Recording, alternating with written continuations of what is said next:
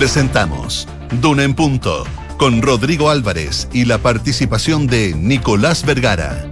Auspicio de Sofofa y sus empresas, 140 años trabajando el Chile que viene. Nuevo GLC de Mercedes-Benz. ¿Y tú, estás listo para todo? De Fontana ERP y su ecosistema de gestión. WOM, nadie te da más. BHP, el futuro está aquí, está sucediendo ahora. Y Scotiabank. Duna. Sonidos de tu mundo.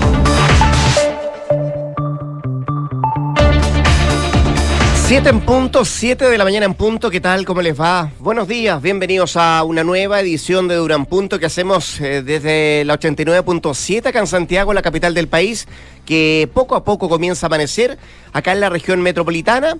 Vamos a tener una temperatura no tan, no tan alta como el día de ayer, eh, pero soportable eh, de lo que se nos viene para los próximos días.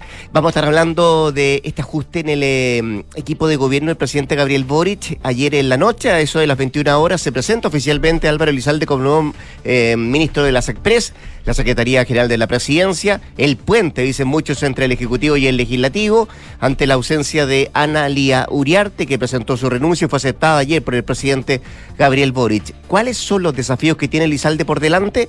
¿Qué significa este cambio, este ajuste en el gabinete? Eh, algunos plantean que, bueno, eh, se mantiene el poder del Partido Socialista en esa cartera, pero el cambio radica en algo más, dicen algunos, por la trayectoria política que tiene Lizalde y porque de alguna manera miran en que el presidente Gabriel Boric se acerca más al centro y se aleja de la izquierda, es lo que plantean algunos. Lo que sí está claro es que deja de ser un, eh, un gabinete paritario a raíz de la llegada de Álvaro Elizalde. O eso remarcó la ministra. O eso remarcó la ministra de la Mujer, eh, tomando en cuenta que además este gobierno se había, eh, se había definido como un gobierno feminista. ¿Ya la escuchó usted? La había escuchado desde las 6 de la mañana. María José Soto, ¿cómo te va? Buenos días. Bien, ¿cómo estás tú? Bien, pues, aquí Oye, estamos. Fue una jornada noticiosa ayer y, yo- y Una hoy tarde día va a seguir. noticiosa, sí. Se va a seguir Bueno, partimos bien temprano. ¿Te acuerdas que a esta hora ayer, a esta misma hora de ayer, hablamos de lo que estaba pasando en Calama? Calama, sí. Eh, bueno, hoy día hay anuncios para esa ciudad nortina y vamos a ver qué es lo que pasa mañana, si se mantiene este paro comunal que anunció el día de ayer el propio alcalde. ¿Qué nos dice el pronóstico del tiempo? Nos dice que hoy va a haber cielos soleados y 24 grados. Yo creo que es agradable, un poquito de frío, pero, pero agradable, ¿no? No como ayer, que había un poco más, 27 grados, creo que fue lo Mm. máximo que tuvimos en la jornada de ayer en Santiago. Hoy día cielos soleados, pero mañana ya va a estar frío. Eh, mañana va a ser un día frío, nublado durante todo el día, 21 grados la máxima y se estabiliza un poquito más el fin de semana con 25, 24, por ahí. Eso va a ser más o menos nuestro, nuestro clima otoñal de los próximos tres días. Mientras que en Valparaíso, donde nos escuchan en la 104.1, esperan para hoy más frío, cielos nublados completamente, un cielo cerrado, 15 grados la máxima en Valparaíso y para mañana extremas entre los 11 y los 17. También en Puerto Montt esperan para hoy cielos nublados, una máxima de 14 grados, lluvia durante la noche y también durante toda la jornada de mañana. En Puerto Montt también nos están escuchando en la eh, 99.7. Y en Coyhaique, cielos nublados durante todo el día, 14 la máxima y lluvia durante la noche. www.duna.cl es nuestra dirección en internet, arroba Radio Duna en todas nuestras redes sociales. Eh, tenemos pactada o acordada una conversación con el presidente de la Asociación de ISAPRES, un tema candente, preocupante en este último tiempo. Vamos a estar con Nicolás Vergara también en un rato más acá en Duna Punto y con nuestros infiltrados. Hoy día vamos a tener la presencia de Gloria Faúndez que nos viene a sacar eh, todas las conclusiones de lo que significa la llegada de Lizalde al gobierno del presidente Gabriel Boric. Y también estaremos con Carlos Alonso, quien nos viene a hablar de Falabella, de su primera sesión del nuevo directorio y quien asumió como presidente. Asumió el cargo por primera vez. eh, podríamos decir, un externo a las familias controladoras. Bueno, de eso y más nos viene a hablar nuestro infiltrado Carlos Alonso acá en un ratito más en Duran Punto. Son las 7 de la mañana con 4 minutos, 7 con 4. Los títulos en materia informativa los conocemos de inmediato.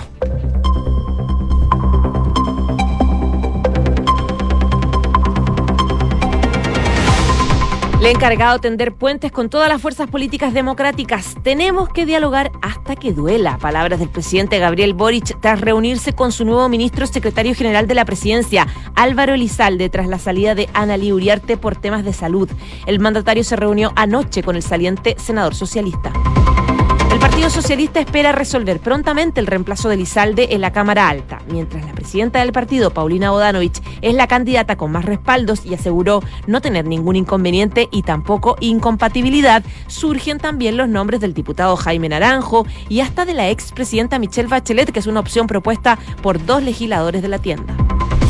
Más dotación policial recibirá la ciudad de Calama tras la balacera del martes por la noche en dos puntos de la ciudad. El alcalde anunció un paro para exigir medidas más efectivas contra la delincuencia y no descarta una nueva suspensión de clases. La ministra del Interior, Carolina Toa, dijo entender las preocupaciones del alcalde, pero advirtió que una paralización no será de utilidad.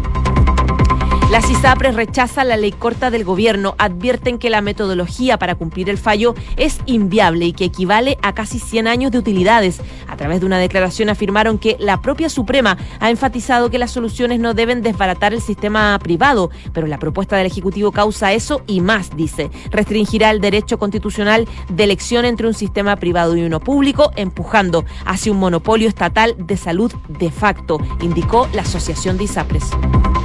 Y el precio de las bencinas tendrá un importante alza a partir de hoy. Las gasolinas de 93 y 97 octanos sufrirán un aumento del 15,1 y 20,2 pesos por litro respectivamente. Mientras tanto, el precio del diésel bajará 15,6 pesos por litro y el gas licuado de petróleo de uso vehicular se calcula una disminución del 1,4 por litro.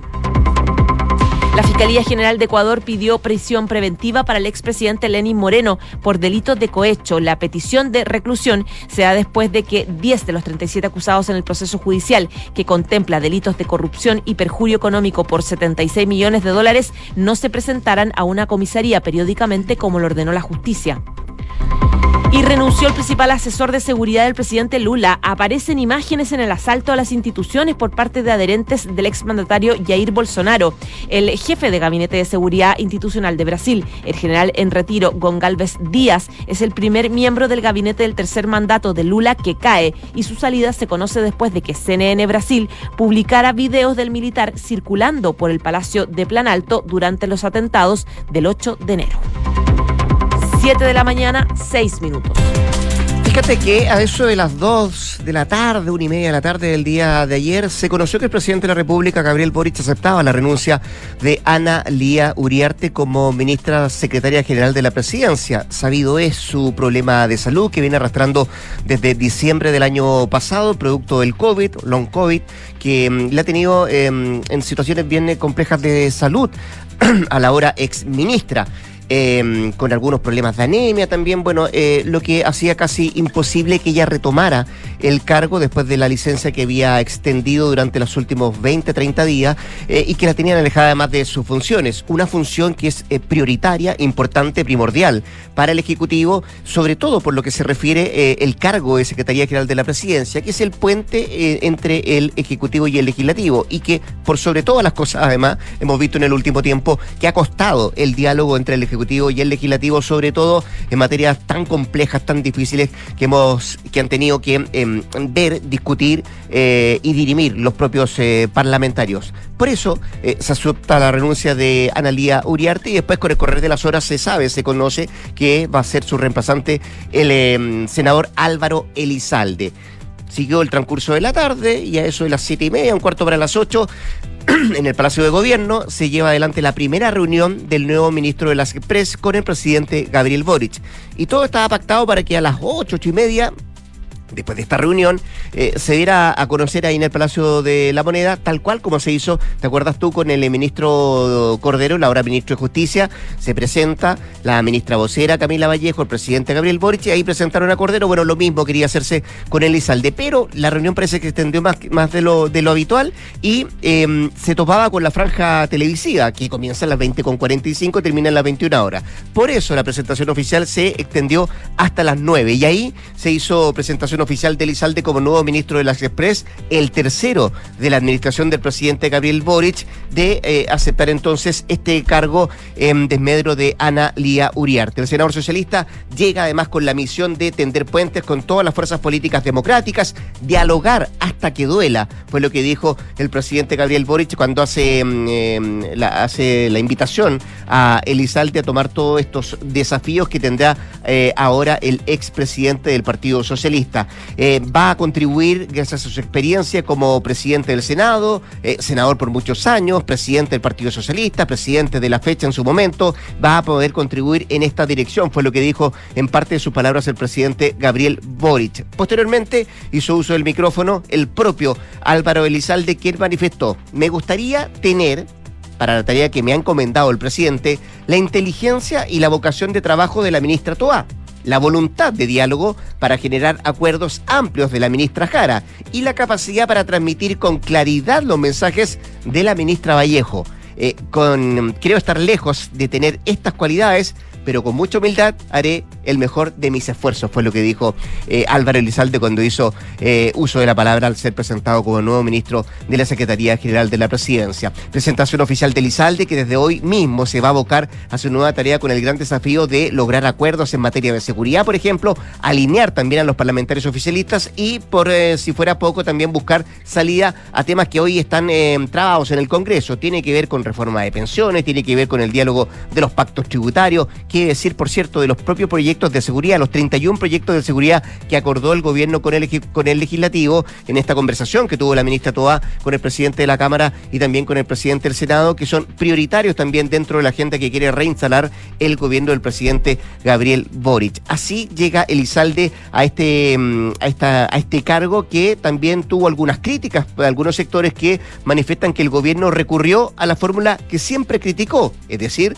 recurrir al Senado para reforzar su gabinete, eh, tan cuestionado en el pasado por quienes hoy gobiernan. Y además de su llegada, lo que decíamos al principio, genera también el quiebre de la paridad dentro del gabinete, algo donde algunos pusieron también el foco, sobre todo la ministra de la Mujer y Equidad de Género, em, que dice, bueno, ojalá em, cuanto antes pueda mantenerse nuevamente la paridad, sobre todo cuando nos hemos definido como un, em, un gobierno feminista. Así que mm, tendrá hartos desafíos Álvaro Elizalde, como también es importante el desafío que hoy día tiene el Partido Socialista para definir quién va a reemplazar a Elizalde en la Cámara Alta. Oye, ayer el Partido Socialista celebró sus 90 años. Además estaban de cumpleaños, ¿no? Y estaban de cumpleaños y claramente. ¿Qué forma de festejar? El, que forma, eso mismo, qué forma de, festejar el tema. Claramente ahí del comidillo fue quién va a reemplazar a Álvaro Elizalde en la testera que, o sea, en, la, en, este cupo, en este caño que queda disponible.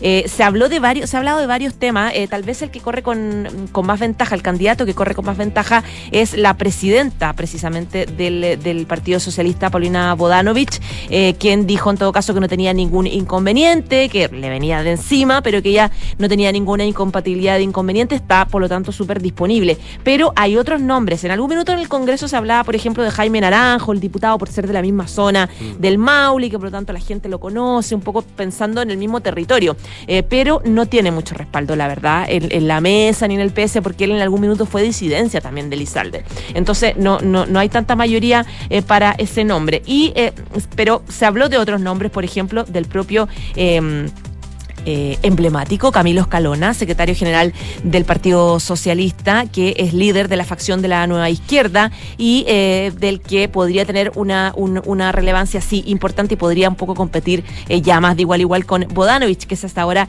el nombre favorito. Hubo otros nombres que algunos senadores plantearon, que es el de la figura de la expresidenta Michelle Bachelet. De hecho, como lo plantearon Fidel Espinosa y Gastón Saavedra, como ayer fue la celebración de los 90 años, fue harta gente, entonces le preguntaron a harta gente eh, la prensa qué les parecía este nombre. Y hasta, por ejemplo, Carlos Montes decía, el ministro de la Vivienda, que fue a celebrar ayer los 90 años, decía, me encantaría que la presidenta estuviera en el Parlamento y que ayudara en muchos sentidos, pero eso depende de ella, la verdad. ¿Cómo se va a definir? Ayer Michelle Bachelet también eh, fue a la celebración. Parece que no habló del tema, no lo encuentro en ninguna parte, no entró muy, muy discretamente. No, no, escuché ni tampoco la ley. El punto es cómo el PS va a definir. Eh, podría definirlo en la comisión política formalmente, pero parece que hay una mayoría dentro del partido. Eh, el Partido Socialista es un partido que se demora mucho en tomar las decisiones. Entonces pareciera que hoy día, a través de una comisión, una reunión de directiva, van a definir el mecanismo, que probablemente va a ser a través de un comité central, pero podrían definirlo ellos más, fácil en una comisión política. Sí, no me quedó claro porque, bueno, eh, al principio parece que iba a ser la comisión política, ¿no? Eh, pero después parece que se fueron a los estatutos y dicen, bueno, no, el comité, el que tiene que, Más que los estatutos es donde tienes la posibilidad de tener mayoría. Por eso Camilo Escalona ha planteado el comité central. Entonces, bueno, yo creo que hoy día lo va a definir el Partido Socialista. Hoy día define quién es. Claro, o, no, no quién es, no sé si quién es, el mecanismo. Ah, define el mecanismo y el mecanismo vamos a saber quién es, el nombre. Ahora, podría pasar cualquier cosa, pero, pero por lo menos eso dieron a entender ayer en la aceleración de la noche, que hoy día quieren definir el mecanismo, si es comité central, si es comisión, comisión política, pero bueno, ahí están esos dos candidatos potentes, yo creo. Y eh, claro, evidentemente si Michelle Bachelet estuviera disponible, probablemente la mayoría diría, bueno, obviamente vamos, pero si Michelle Bachelet no está disponible, eh, Bodanovich es el nombre que tiene más fuerza. Sí, eh, varias cuerdas para un trompo, pero lo que tú decías es muy cierto, corre con más fuerza la actual presidenta del PS, que, digámoslo, no es de la misma alma de Lizalde. Eh, dentro del Partido Socialista. Han tenido algunos problemillas en, el pasado. Eh, ella es más cercana, por cierto, a Analia Uriarte. Analia Uriarte que tampoco era tan cercana a Álvaro Elizalde. Bueno, ahí, imagínate, eh, si hay dos almas en el Partido Socialista, imagínate cómo, cómo se genera. Ojo con lo otro también, ¿ah? que hay algunos que ya sacan cuenta a propósito, más allá de que se mantiene el partido, la figura de Álvaro Elizalde, dicen mucho también, le da un acercamiento o el hecho de que el presidente Gabriel Boric haya elegido a Elizalde, implicaría esto de que se está acercando un poco más o a la toma de decisiones por parte del socialismo democrático, más que a prueba de dignidad. Eh, bueno, vamos a ver qué pasa con el tiempo y vamos a ver, por cierto, cuáles son los desafíos y cómo los enfrenta el nuevo presidente de las Express, Álvaro Elizalde. 7 con 15. Estás en Duna en Punto. Vámonos al norte del país porque hasta el momento, hasta ahora, eh, y estoy mirando los, portales de la prensa local, se mantiene en pie el paro comunal en la localidad de Calama, en el norte de nuestro país, tras la noche más violenta que ha sido catalogada del último tiempo, que cobró la vida de dos personas y dejó otras seis series luego de una serie de disparos que se generaron en la noche del miércoles para jueves en esa localidad nortina. El alcalde mantuvo esta protesta a pesar del anuncio del gobierno de adelantar el plan, digo, Calle Sin Violencia en esa comuna y de anunciar también un refuerzo de carabineros en la zona de para apoyar lo que está pasando ahí en materia de seguridad. Estos anuncios los hizo ayer el subsecretario del Interior Manuel Monsalve, quien además anunció visita a Calama y de paso dijo que a esa ciudad llegará personal de control de orden público y también de la sección Centauro. Eh, anunció que se va a enviar un contingente policial a esa ciudad que va a estar compuesto por un suboficial, 14 carabineros, más eh, tres furgones Z y dos radiopatrullas. También precisó que se va a enviar una sección COP de carabineros compuesta por un teniente y 10 uniformados más un bus. Por lo tanto, él decía va a llegar un contingente de refuerzo de por lo menos 26 nuevos funcionarios de carabineros a esa localidad. Además dijo que el Ejecutivo tomó contacto con todas las autoridades de la zona para coordinar eh, esta eventual visita gubernamental, que en principio sería eh, en un primer avance el propio subsecretario, pero después no se descarta que la propia ministra del Interior también pueda llegar a la localidad de Calama para tomar eh, las medidas que toma y están exigiendo desde esa ciudad nortina. Decía Monsalve que se ha contactado con algunas de las autoridades, estamos tratando de coordinar el momento más oportuno para poder concurrir a esa comuna y eventualmente puede ser en las próximas horas que se genere esta visita a esa localidad por parte del propio subsecretario. Respecto a la posibilidad de un estado de excepción en la zona, medida que ha sido también sugerida por varios parlamentarios de la macrozona norte, eh, el propio Monsalve señaló que nunca vamos a descartar ninguna medida para asegurar la seguridad de las personas, pero eh, tenemos la obligación de llevar adelante aquellas medidas que tengan resultados, fue lo que dijo Monsalve, dando respuesta entonces a quienes sacaron la voz ayer pidiendo un estado de excepción para la región de Antofagasta y vamos a ver qué es lo que pasa en el transcurso de esta jornada, sobre todo porque se trata además de una situación bien delicada y porque se mantiene además este paro comunal que ayer eh, anunció el propio alcalde de la localidad de Calama, una zona minera que ha sufrido bastante a propósito del de, eh, narcotráfico y algunos dicen eh, del crimen organizado. 7 de la mañana, 18 minutos. Y hablando de minería, quiero actualizarte un poco de las novedades con Royalty, porque ayer le fue mal al gobierno en las negociaciones del que Senado. se postergó la, en la comisión del, del Senado, en la comisión de, de, Hacienda del Senado, respecto al primer guarismo que se había establecido, pero parece que hubo indicaciones nuevas. Claro, actuaron rápidamente desde el Ministerio de la Hacienda, de Hacienda con un anuncio de rebaja al 47% de tope para la carga tributaria y se presentaron también medidas adicionales para la mediana minería en estas negociaciones del royalty minero. El ministro de Hacienda, Mario Marcel, presentó varias modificaciones a las indicaciones que, como dices tú, ya habían ingresado el lunes al Congreso y entre ellas una nueva rebaja de la carga tributaria máxima que pagaría la gran minería en este royalty. Si originalmente se apuntaba a fijar ese tope en 50%, ya con la indicación se había disminuido al 48%, que fue lo que tampoco el Senado quiso. Bueno, ahora ese guarismo se redujo por segunda ocasión, esta vez en un 47%. Este límite considera el conjunto de pagos tributarios que eh, hace la industria, donde se suman el royalty, el impuesto de primera categoría y también los impuestos eh, finales adicionales. Si el total de los gravámenes supera el máximo establecido por la ley, va a ser el royalty el componente que se ajuste hasta cumplir con este tope. Las nuevas modificaciones también apuntan, eh, según consigna el Ministerio de Hacienda, a rebajar el tope para, que las, para las mineras con producciones de hasta 80 mil toneladas métricas de cobre fino a un 45,5%. Y según la estimación de la autoría, eh, realizando un ejercicio que considera los precios del cobre de los últimos 10 años, la carga tributaria potencial sería más o menos de un 41, un 41,5% según decía eh, el eh, ministro, y eh, las indicaciones también consideran incentivos a la expansión de, de proyectos mineros.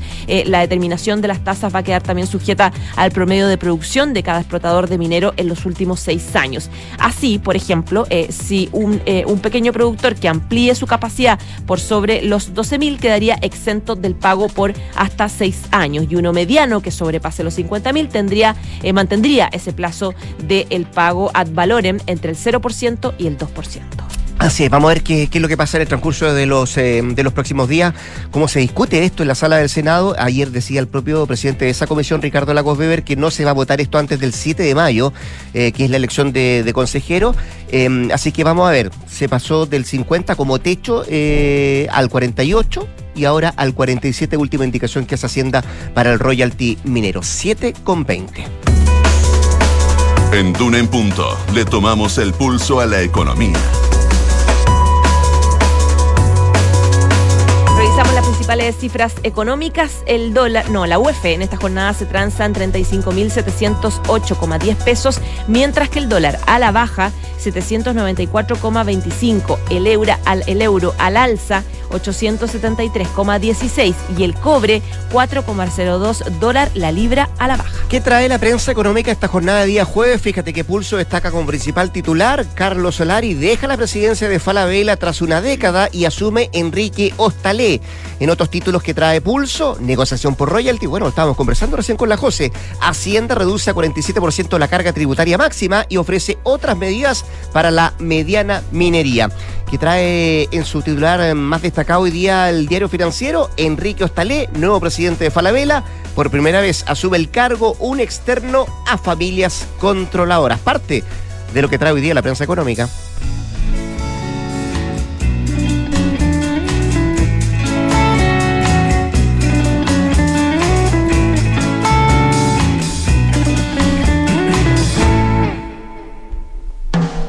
Bueno, yo creo que todos la reconocemos. El amor violento de los tres. ¿Por qué elegimos esta canción? Porque esta banda chilena anunció que se aleja de manera indefinida de los escenarios luego de varios años de actividad que solo se vieron interrumpidos con la pandemia del COVID-19. A través de sus redes sociales, el conjunto liderado por Álvaro Enríquez y Roberto Titae eh, dieron a conocer su decisión. Hoy los tres nos detenemos por un tiempo. Es un receso luego de dos años de actividades solo interrumpidas por la pandemia. La banda agradeció el enorme cariño entregado por sus fanáticos. Ha sido un periodo intenso donde nos encontramos con miles de seguidores dentro y fuera de Chile. En el último tiempo y con solo dos músicos de su formación original, los tres realizaron una serie de giras por Chile y Sudamérica, dos de ellas para conmemorar las dos décadas de su disco Fome y el MTV Unplugged, material grabado en el 95 y que marcó un hito al ser la primera banda chilena en participar en este sello desconectado. A veces es bueno parar José Soto. Es sano, dices tú. Es sano, sí. De todas maneras. Vamos a ver cómo le funcionan los tres. ¿Vamos a la pausa? Vamos.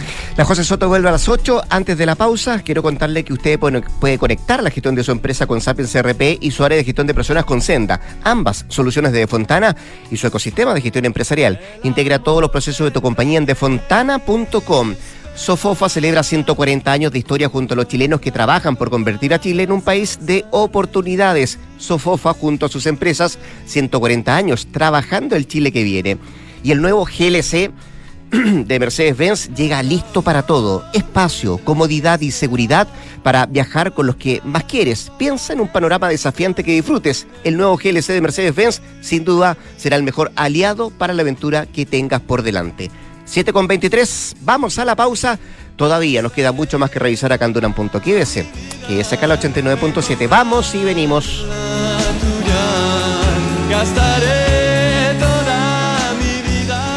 Celebremos las historias de telecomunicaciones que nos hacen navegar sin subirnos a un bote.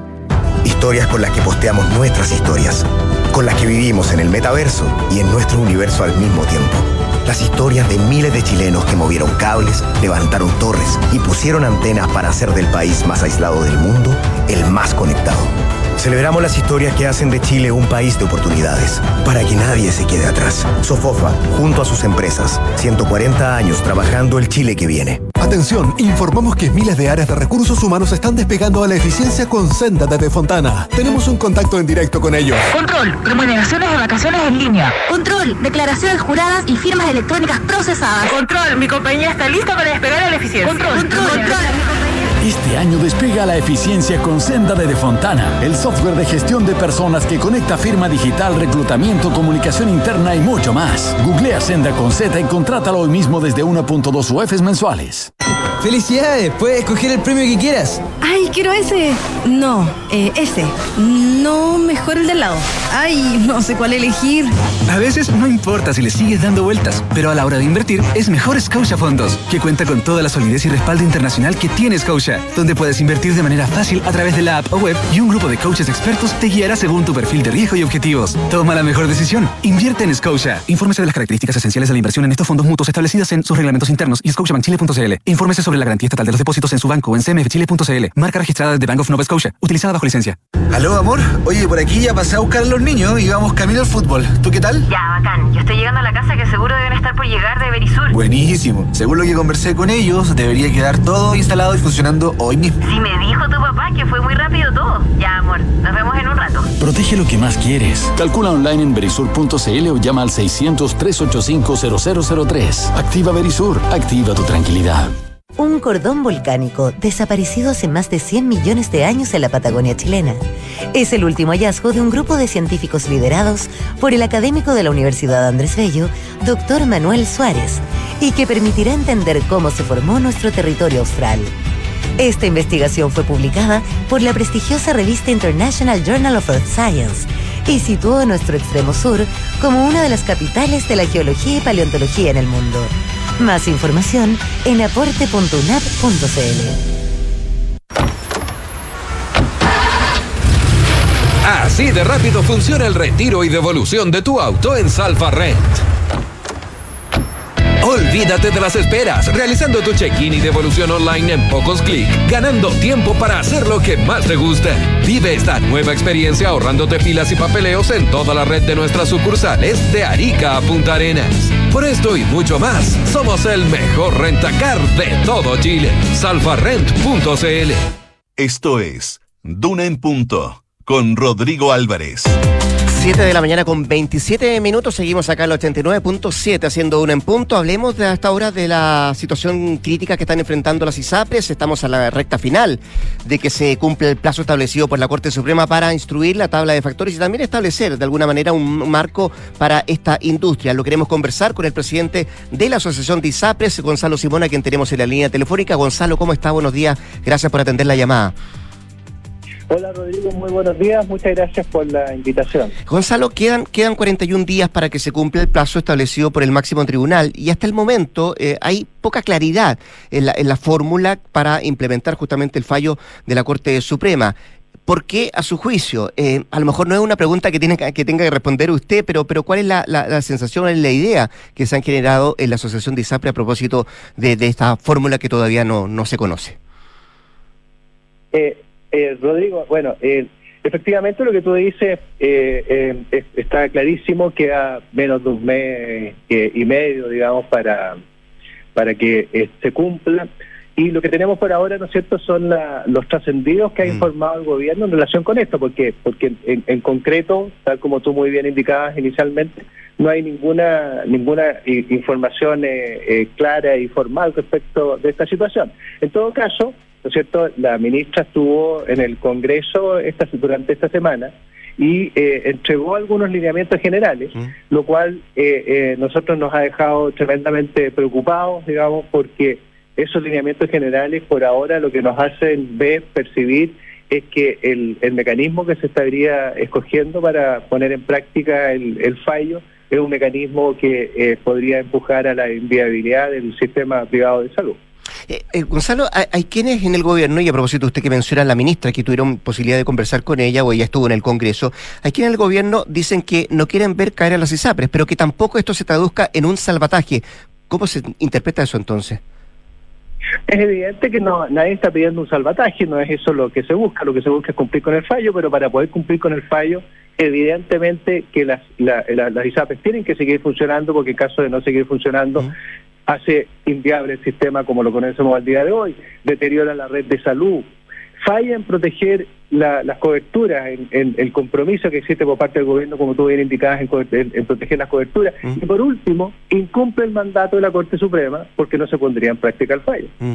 Eh, Gonzalo, estamos conversando con el presidente de la Asociación de ISAPRE, Gonzalo Simón. En el comunicado que ustedes emiten ayer, hablan que la propuesta del Ejecutivo generaría, y siempre en potencial, un monopolio estatal de salud que podría restringir algunos derechos constitucionales. E incluso también tildan de posible sistema de salud de facto en ese, en ese comunicado nunca antes fueron, fueron tan duros. ¿Por qué ahora, Gonzalo?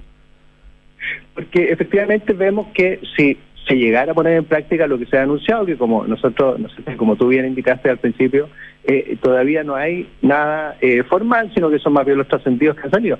Si esos trascendidos lo que llevan es a la inviabilidad del sistema, quiere decir que las personas, aquella cobertura que han elegido libremente eh, eh, para, para disponer de tal manera de poder, de, de, a través de esos medios, tener acceso de salud, la perderían. Mm. Y al perderla quiere decir que no tendrían la opción de elegir, que está establecido hoy día en la Constitución, que las personas pueden elegir el, el sistema de salud y por lo tanto se avanzaría a, hacia un, eh, la existencia de un sistema eh, eh, público único para toda la, la población. Usted decía que, eh, bueno, la ministra estuvo en el, en el Congreso dando algunas luces de lo que podría significar esta fórmula elegida por el, por el Ministerio, por, el, por la Superintendencia de Salud.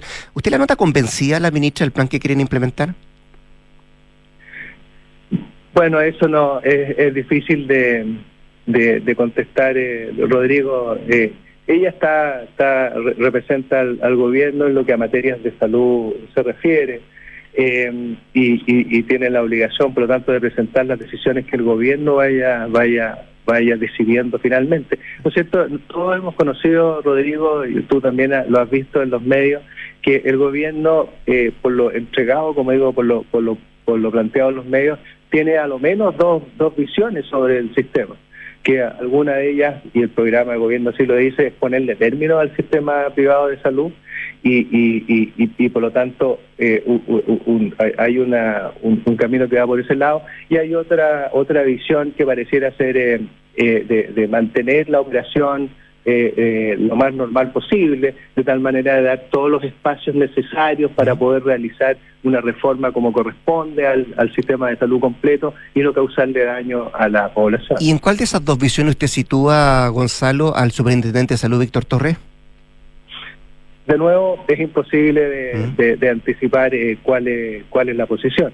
Eh, como digo, lo, lo, que sí nosotros vemos es que la información que ha salido hasta el momento es de tremenda preocupación, porque vemos que efectivamente el camino que, que eventualmente estaría siguiendo el gobierno es un camino que hace inviable la continuidad del sistema. Eh, Gonzalo, eh, ¿cuántos beneficiarios han salido hoy por hoy de la ISAPRE en el último tiempo? Sí, ahí, tiene, ahí tenemos tenemos nosotros una visión distinta respecto de las causas. Se han, se han pronunciado causas respecto de que tiene que ver en algo con la, la situación, ¿no es cierto?, que se está viviendo hoy día en cuanto a la incertidumbre. Sí. Nosotros pensamos que eso no es así. Lo que sucede es que la economía, Rodrigo, no ha andado bien. De hecho, si miramos, ¿no es cierto?, el último año el desempleo ha crecido en un 10%. Sí. Y las rentas, eh, eh, eh, como ustedes bien lo han informado, han, han disminuido. Las rentas reales que los salarios reales de las personas han bajado.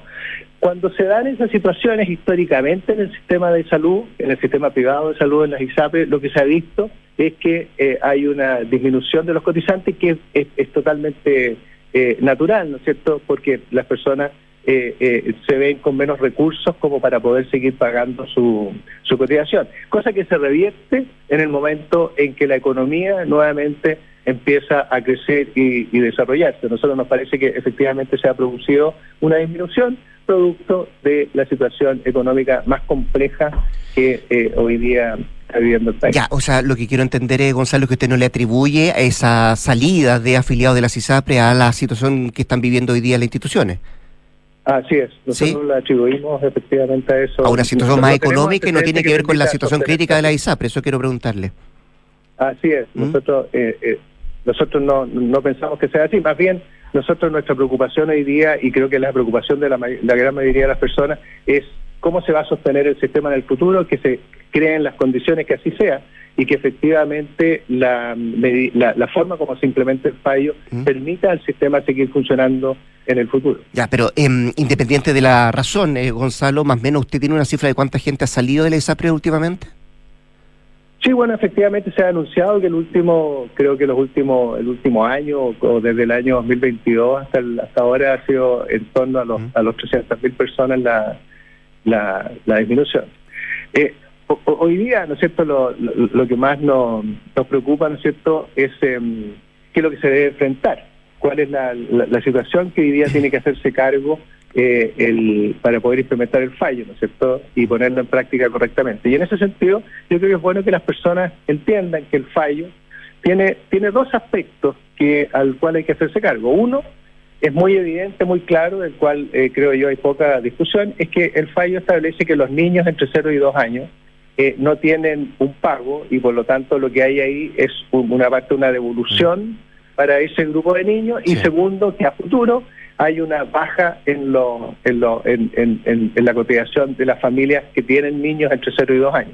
Y eso es una parte del fallo. Y la segunda parte del fallo es que se tiene que aplicar la tabla de factores que está contenida en la circular 343 para toda la, la- el, el universo. Y ahí de nuevo, eh, Rodrigo, es importante entender que hay dos 12, 12 ítems distintos. Uno es una devolución, ¿no es cierto? Porque la tabla de factores se aplica desde el año 2020 hasta el hasta el, el día de hoy, y por lo tanto ahí hay una devolución hasta el día de hoy, desde el 2020 hasta hoy. Y segundo, hay una baja de ingreso para ese mismo grupo de población eh, hacia el futuro. Entonces, eh, ahí es donde esa implementación, Rodrigo, de esa parte es donde existe una incertidumbre tremenda por las eh, cifras que se han presentado en cuanto a los montos involucrados en esta en esta eventual eh, eh, devolución. ¿De dónde, salen, ¿De eventual- dónde salen esos 1.400 millones de dólares, Gonzalo? Lo- Eso son, es una cifra que eventualmente habría presentado alguna autoridad en el Ministerio de Salud a los parlamentarios cuando los invitó a trabajar sobre este tema. Ahí están los 1.400 millones de dólares. Y Rodrigo, algo que hay que entender es lo siguiente. 1.400 millones de dólares significa que en tres años, porque si tú te fijas, 1.400 millones de dólares es la suma de la metodología que ellos aplican por un periodo que va el 2020, el 21 y el 22, que son tres años. Eso quiere decir que hay una, un- una falla en, el- en la cotización de 460 millones de dólares al año que debe disminuirse. El sistema ISAPRE, los últimos 10 años, los últimos considerando el 2013 hasta el año 2022, tiene utilidades por 4 millones de dólares al año. Eliminemos la pandemia, ¿no es cierto?, que es una situación muy particular que, que, que fue el 2020, el 2021 y el 2022, y nos vamos al 2013 y al 2019, que uno podría decir, ese es un periodo normal de funcionamiento del, del sector. Ahí el margen, en la diferencia que se produce son 40 millones de dólares. Cuando estamos hablando de una disminución de los ingresos anuales del sistema de 450 millones de dólares para un sistema que tiene un margen de 40 millones de dólares, se está dejando en un déficit de 400 millones de dólares anuales. Son 400 millones de dólares de eh, recursos que no se contarían para cumplir con los contratos. Por eso que nosotros planteamos esto hace inviable el ¿Alguien, sistema. ¿Alguien hizo mal el cálculo entonces, Gonzalo? Nosotros no sabemos en realidad cómo, cómo, cómo están enfrentando esto. Recordemos, Rodrigo, que hay múltiples formas y metodologías. A, a modo de ejemplo, hoy día en el Congreso hay, hay eh, eh, dos proyectos que se hacen cargo de esto de una manera distinta, en que hay devoluciones, evidentemente siempre van a haber devoluciones, pero son de, un, de, de- de montos que al parecer puede enfrentar el, el sistema. Y así hay una variedad muy grande. Esta parece ser una posición muy, muy curiosa. Y, y- y recordemos lo siguiente, Rodrigo, estamos en el sector salud. Nosotros deberíamos estar mirando si estamos en el sector salud, las medidas que se están tomando son medidas que van en pro de una mejoría del sector sanitario, en el sentido de que la población va a tener mejor salud, mejor acceso a salud, más, mejores oportunidades, no vemos que esta medida apunte a una mejoría sanitaria. Y por otra parte, como hace inviable el sistema, tampoco cumple con el fallo. Entonces, la verdad, no logramos entender qué es lo que está sucediendo. Mm, me quedan, tres, me, quedan tres preguntas, me queda un minuto para, para, para responder, Gonzalo. Eh, primero, eh, ¿ustedes, de acuerdo al, comunicado, no le endosarían responsabilidad al Congreso en esto? El, el, el Congreso aún no ha recibido ningún...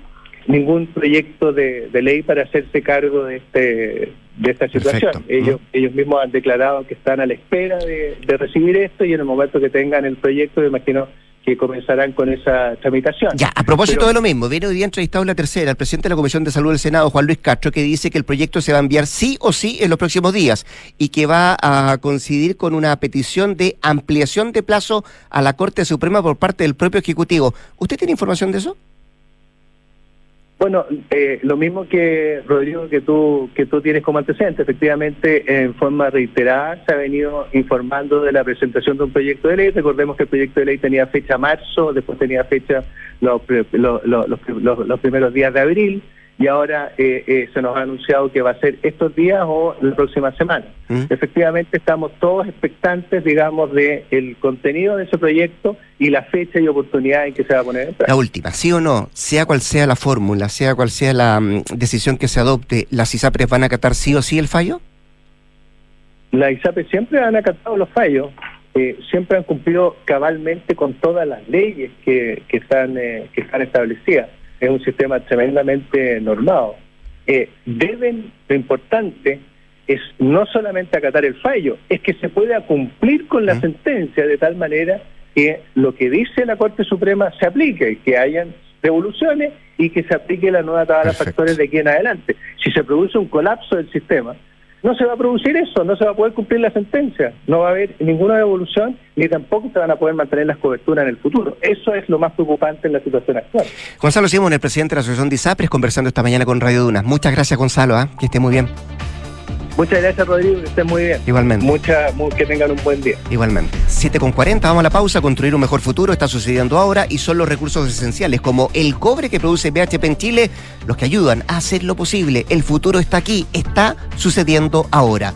WOM les trae una noticia que será como música para sus oídos. WOM sigue siendo la red 5G más grande del país para que puedas conectarte donde estés, en el norte, en el centro o en el sur del país. Y, escucha bien, no van a parar. Los que paramos sobre nosotros. Vamos a la pausa. Al regreso, Nicolás Vergara y nuestros infiltrados a Cantura Punto.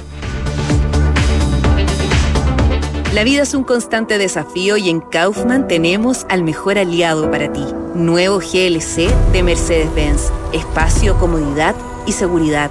¿Hay algo más importante para viajar con los que más quieres? Elige al mejor para tus aventuras. Nuevo GLC de Mercedes-Benz. Listo para todo. Encuéntralo en kaufman.cl y en todas nuestras sucursales a lo largo del país. Construir un futuro mejor es una responsabilidad que compartimos todos. Mientras más países adoptan medidas para reducir las emisiones de carbono, la demanda de productos y servicios esenciales para el crecimiento económico sigue en aumento. No es fácil pero son recursos como el cobre producido por BHP en Chile los que ayudan a hacerlo posible. El futuro está aquí. Descubre cómo en bhp.com slash mundo mejor. ¿Qué onda, Mati? Te llamé el fin de para juntarnos y ni me devolviste el llamado. Oh, sí, caché, es que estaba sin señal. Matías Andrés, estoy muy enojada contigo. No me llamaste ni siquiera para mi cumpleaños. Perdón, mamita, es que estaba sin señal. Ramírez, ¿no me ha reenviado el correo que le pedí la semana pasada? Sí, jefe, disculpe, es que estaba sin señal, pero ahora mismo se lo mando. En el 2023, quedarse sin señal ya no es excusa. Pórtate a WOM y disfruta con la red 5G más grande del país, conectando norte, centro y sur. Y no vamos a parar. WOM, nadie te da más. Bases y condiciones en WOM.cl. ¡Felicidades! Puedes escoger el premio que quieras. ¡Ay, quiero ese! No, eh, ese. No, mejor el del lado. Ay, no sé cuál elegir. A veces no importa si le sigues dando vueltas, pero a la hora de invertir es mejor Scotia Fondos, que cuenta con toda la solidez y respaldo internacional que tiene Scotia, donde puedes invertir de manera fácil a través de la app o web y un grupo de coaches expertos te guiará según tu perfil de riesgo y objetivos. Toma la mejor decisión. Invierte en Scotia. Infórmese de las características esenciales de la inversión en estos fondos mutuos establecidas en sus reglamentos internos y scotiabankchile.cl. Infórmese sobre la garantía estatal de los depósitos en su banco o en cmfchile.cl. Marca registrada de Bank of Nova Scotia, utilizada bajo licencia. Aló, amor. Oye, por aquí ya pasé a buscar a los niños y vamos camino al fútbol. ¿Tú qué tal? Ya, bacán. Yo estoy llegando a la casa que seguro deben estar por llegar de Berisur. Buenísimo. Según lo que conversé con ellos, debería quedar todo instalado y funcionando hoy mismo. Si me dijo tu papá que fue muy rápido todo. Ya, amor. Nos vemos en un rato. Protege lo que más quieres. Calcula online en berisur.cl o llama al 600-385-0003. Activa Berisur. Activa tu tranquilidad. Enfrentar el cambio climático es tarea de todos. Duna, por un futuro más sostenible. La temperatura de la superficie del océano sigue al alza, así lo informó la Administración Nacional Oceánica y Atmosférica de Estados Unidos, indicando que esta alcanzó un nuevo máximo histórico desde que comenzó su registro satelital. Según datos preliminares de la entidad, la temperatura promedio de la superficie del océano ha sido de 21,1 grados Celsius desde principios de abril, superando así el máximo anterior de 21 grados alcanzado el año 2016. Los expertos ya encienden sus alarmas con respecto a esta alza, haciendo hincapié en la presencia del evento climatológico de la niña, el que durante los últimos tres años ha entregado condiciones y periodos fríos a los océanos insuficientes para limitar el ascenso de su temperatura. Acciona, expertos en el desarrollo de infraestructuras para descarbonizar el planeta. Este 2023 en UC Cristus seguimos creciendo para entregarte lo mejor de la medicina UC, para llevar la salud y calidad UC más cerca de ti. Conoce nuestros dos nuevos centros médicos, Escuela Militar y Providencia, y nuestras ocho nuevas unidades de toma de muestras en región metropolitana, las que se suman a las 50 disponibles a lo largo del país. Te esperamos. Encuentra más información en ucecristus.cl. Somos UCCristus. Somos la católica. Escuchas Duna en punto. Duna 89.7. Son los infiltrados en Duna en punto. Hecha la presentación, pasamos a saludar de inmediato. Nicolás Vergara, ¿cómo estás? Buenos días. Bien, ¿y tú cómo estás? Bien, pues. Qué bueno, me alegro. Gloria Faunde, una infiltrada de este día jueves, ¿cómo estás? Muy buen día, muy Buen bien. día. Y. Carlos Alonso, ¿cómo te va, Carlos? Muy buen día. Comenzó la era Elizalde en la, en la Secretaría General de la Presidencia, Gloria Faundes. ¿Qué significa? Así es, comenzó eh, eh, el desempeño de Álvaro Elizalde, donde yo creo que están bien claras las razones por las cuales el presidente opta Ah. por el senador socialista eh, en el desembarco de su gabinete al producirse todo este eh, tema con su ministra se expresa Analia Uriarte, quien por problemas de salud, por cierto, no podía hacerse cargo eh, de su puesto porque ya era claro que su licencia, imagínate que ya había renovado su licencia y ella ya volvía el primero de mayo. Eh, y evidentemente, probablemente ese no era su umbral de regreso, que probablemente eso se iba a renovar. Eh, despejado eso, con su misma ministra, el presidente eh, llama a Álvaro Elizalde que, ojo, Elizalde ya había tenido una conversación, no con el presidente, pero su, con su partido, a propósito de su desembarco en el gabinete, que fue el cambio anterior cuando se le propuso integrar sí las listas del Partido eh, Socialista, la propuesta que hacía el Partido Socialista que preside Paulina Bodanovich, para ofrecerle al presidente Gabriel Boric cierta alternativa. Eh, la elección de Lizalde eh, tiene mucho sentido, uno, porque ahora tiene mucho sentido, digo yo, por, por la eh, relación que ha entablado el mismo Elizalde Maya de su habilidad en el Senado y en el Congreso en particular, pero por la relación que ha logrado eh, sellar Elizalde con el presidente Boric. Acuérdense que Elizalde fue a quien le dieron el portazo en la cara a propósito de las primarias. ¿Se acuerdan de esa frase? Nos humilla al partido del presidente Claro. Salvador Allende. Sin ningún rencor, el mismo Elizalde, a un presidente del Partido Socialista, fue entregar sin condiciones su respaldo a Gabriel Boric por mira la segunda vuelta electoral, cuando eh, ese sector de la izquierda queda sin candidato. Eh, después participa en, o se supone que iba a llevar la voz de lo que comenzó a configurarse como el llamado socialismo democrático. Cuando se genera el primer gabinete, él hace ahí un tema bien importante en el entendido en que eh, el presidente Gabriel Boric, electo en ese minuto, solo quería conversar con el Partido Socialista y Elizalde condicionó ese, eh, esa sentada a que estuvieran todos sus compañeros, eh, el Partido Liberal, el PPD, en esa conversación. Después, el presidente lo humilló nuevamente, aunque Elizalde nunca lo ha reconocido cuando confeccionó el gabinete, porque la verdad es que puso a todos sus archienemigos de la interna como ministro y no a quien él había eh, en ese entonces respaldado. Bien digno, no hizo ningún comentario sobre eso y más bien apoyó la decisión del presidente Gabriel Boric.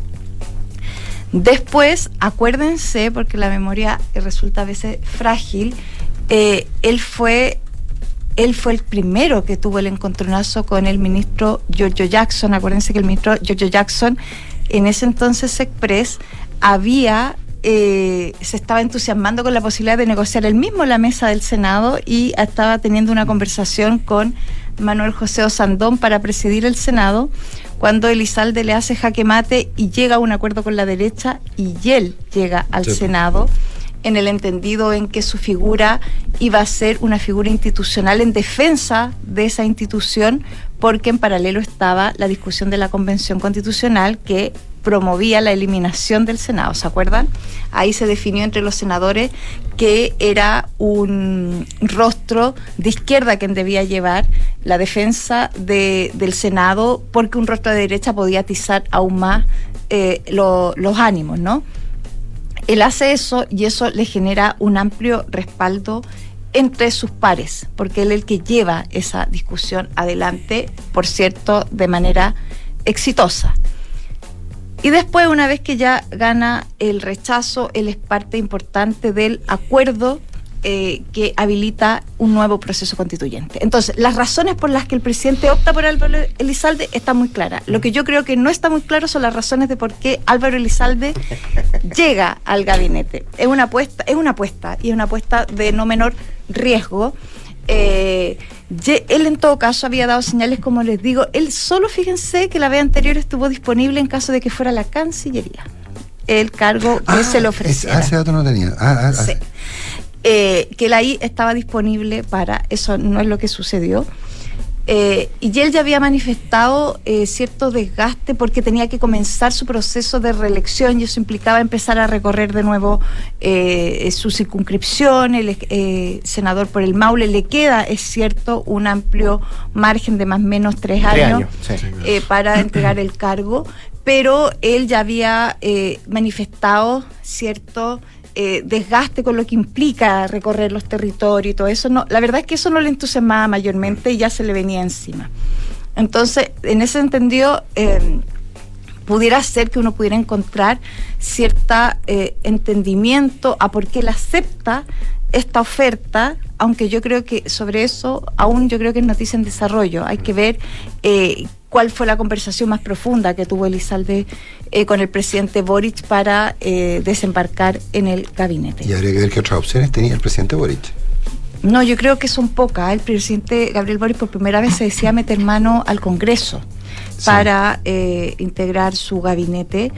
Em, Elizalde es, una, es un una persona que tiene amplias redes, no solo mucha ascendencia en su partido, por cierto, ha sido recientemente presidente de ahí. Una máquina va a eh, Por lo tanto, él fue, ojo, el arquitecto de toda la elección de diputados y parlamentarios. Mm, él, tomó un rol en, la definición de quién iba para esta zona, quién iba para esta otra. El caso más emblemático el de José Miguel Insulza, que ustedes se acuerdan, se había empeñado ahí eh, por la cuarta región. la directiva de Elizalde en ese minuto le dijo, no, no, no, no, esto es una mala apuesta, vaya a la primera por el Maule, eh, por otro lado. Lo corrieron tres veces. Sí, bueno, no lo corrieron. Al final lo convencieron de que tenía mejores posibilidades de elegibilidad y tenían razón a vista de los resultados. Pero bueno, como les digo, yo creo que hay que indagar ma mayormente en cuál es el diseño más íntimo que eh, tiene el senador Elizalde, quien en todo caso esconde, pero no tanto, sus intenciones de ser candidato presidencial. Y quizás esta es su apuesta más fuerte para eh, desembarcar en un gabinete que ya está sumando tres potenciales liderazgos presidenciales, Carolina Toa, Camila Vallejo y Álvaro Elizalde. Así que por ese lado se pone también entretenido. Pero no tan entretenido quizás como la temporada cuarta de la serie, sucesión, Mm. eh, parece que va a ser el reemplazo, porque en el momento mismo en que Elizalde firma su nombramiento queda inhabilitado para ser parlamentario, eso está abriendo una discusión en el Partido Socialista.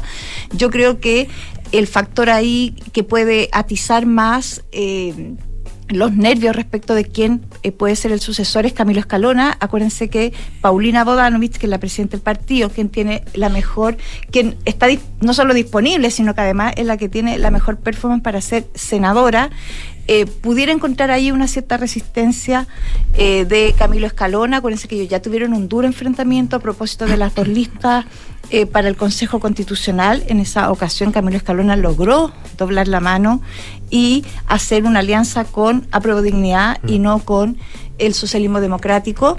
Eh, hasta ahora yo entiendo que las primeras señales han sido más bien de paz interna, así que todo pareciera indicar, pese a que en estas cosas siempre se pone la gente creativa, ¿no? Es decir, ya están algunos promoviendo a, a Michelle Bachelet Sí. como eventual carta. Eh, pero parece todo indicar que va a ser la misma presidenta del Partido Socialista. Hay un precedente a propósito del Partido Socialista y cómo toma estas definiciones también, que fue hace mucho rato eh, frente al fallecimiento de Juan De Busto, Juan Busto se me estaba acordando lo mismo. cuando eh, el partido definió que fuera Marcelo Chilin eh, su sucesor, que no era, por cierto, de la zona y no tenía mayor arraigo parlamentario por ahí, pero era una manera así de fortalecer eh, la institucionalidad del Partido Socialista. Y me parece que en eso esa colectividad es bien ordenada. Así que si no es Paulina Bodanovich la próxima senadora, estaremos conversando seguramente por qué no fue así. Seguramente. También eh, le daremos eh, algún un par de minutos después cuando eh, se rompe la paridad además, en el, en el gabinete. Ese es un tema, Sí, ojo, sí. va a empezar a generar cierta ola y es Ya la, la ministra Sí. de Estaba la mujer contento, no, estaba que no deja pasar ni una, No, no, no, ya marcó el punto. Por supuesto que sí. Eh, don Carlos Alonso, invítenos a Falabella, pues. Así es, así es, porque ayer a las eh, pasadas las 7.30 de la, de la tarde llegó un comunicado, ¿no es cierto?, de Falabella eh, que fue eh, considerado como sorpresivo por el mercado porque eh, se anunciaba la salida de la presidencia del directorio de eh, Carlos Solari, un histórico, ¿no es cierto?, eh, llevaba 10 años eh, al mando de, de la empresa Falabella, él es parte de la, de la familia, ¿no es cierto?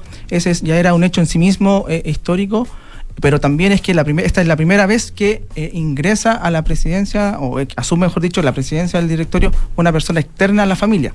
Anteriormente, los 134 años que tiene Falabella, siempre había sido eh, presidido por un integrante de la familia que son, bueno, Solari, Cunio y los familias del Río. Entonces es la primera vez que se ya marcan dos hechos que fueron generar, generaron em, sorpresa. Lo otro, si bien el, el martes, cuando hubo la junta de accionistas, ¿no es cierto? Eh, eh, hubo una importante renovación del, directorio, eh, donde la, 13 integrantes de la, familia dejaron sus puestos para que ingresaran personas que, externas a la familia. Por ejemplo, salió Carlos Heller y propuso a Enrique Ostalé. La familia del Río, donde está, que está integrada por Juan Pablo, Carolina y Felipe, propusieron al exministro Alfredo Moreno. Y Sergio Cardone dejó su puesto a un a, un, a una persona independiente que es el brasileño Germán Quiroga, que él es experto en comercio electrónico. Y ese es uno de los puntos que Falabella, que ellos mismos han dicho que están un poco al debe más allá de los esfuerzos que han hecho. Lo otro es que, bueno, más allá, ¿no es cierto?, de la renovación, el- la salida de Carlos Solari marca también el- una, se puede decir que eh, marca un poco la, la situación, la última situación que ha vivido la empresa, que durante los últimos años ha perdido val- valorización en el mercado. Por ejemplo, si el 2017 eh, tenían una valorización de 25 mil millones, este año, mejor dicho, el año pasado, están en torno a los 5 mil millones. Un- una caída importante, eh, importantísima.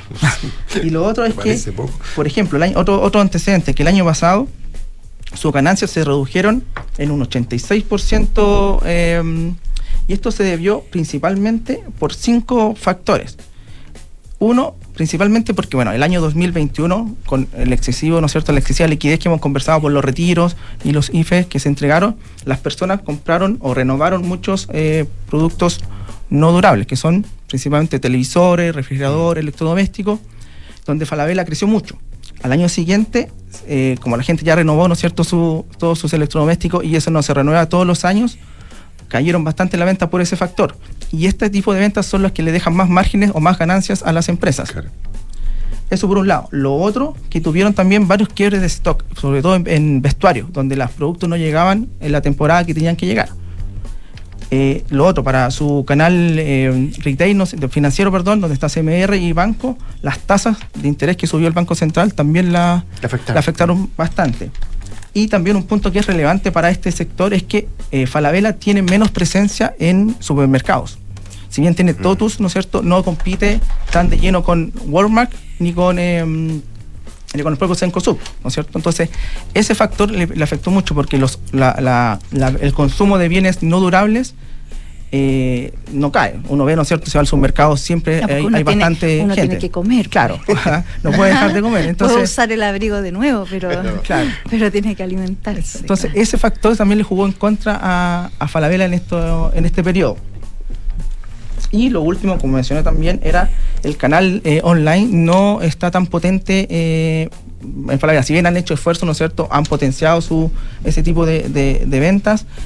Tanto Stalé como el, el, accioni- el integrante de- del directorio el brasileño. vienen a potenciar esa, esa área. Es el desafío que tienen. Oye, pero, pero un, un pequeño detalle, Carlos, a pesar de que estamos pasados. Eh, cuando se habla de valorización bursátil, cuando se habla de valorización bursátil, la verdad es que eh, uno tiene que pensar que la valorización bursátil es lo que el mercado le atribuye como valor. Claro. Y el, acuérdate que Falabella hace 4 o 5 años iba a ser el, el, nuevo mercado libre, iba a ser el Amazon, el Amazon de América Latina, y, en term- y su fracaso en convertirse al, al comercio electrónico fue lo que lo llevó, o no su fracaso, su lentitud, porque no ha fracasado, lo más mínimo, su lentitud para, para ser un player de verdad en el comercio electrónico Claro. es lo que hizo que el mercado dijera que vale menos. ¿ah? Eh, y eso es importante entenderlo. es decir, lo que es lo que el mercado está dispuesto a pagar por, la acción de Falabella, que es lo que determina el valor de la compañía, lo que se denomina el market cap. Claro, y, y para, para cerrar, el, el- por ejemplo, hoy actualmente tanto eh, Cencosud como Falabella tienen eh, más o menos la misma capitalización bursátil, que son en torno a los 5 mil millones de dólares.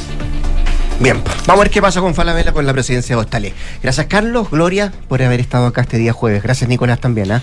Eh, se días. vienen las noticias con eh. María José Soto y después de eso hablemos en off. Se queda Nicolás, ya llegó Matías del Río. Sí, llegó Matías del Consuelo. Río, sí. Buenos días, que esté muy bien. Está, con, está.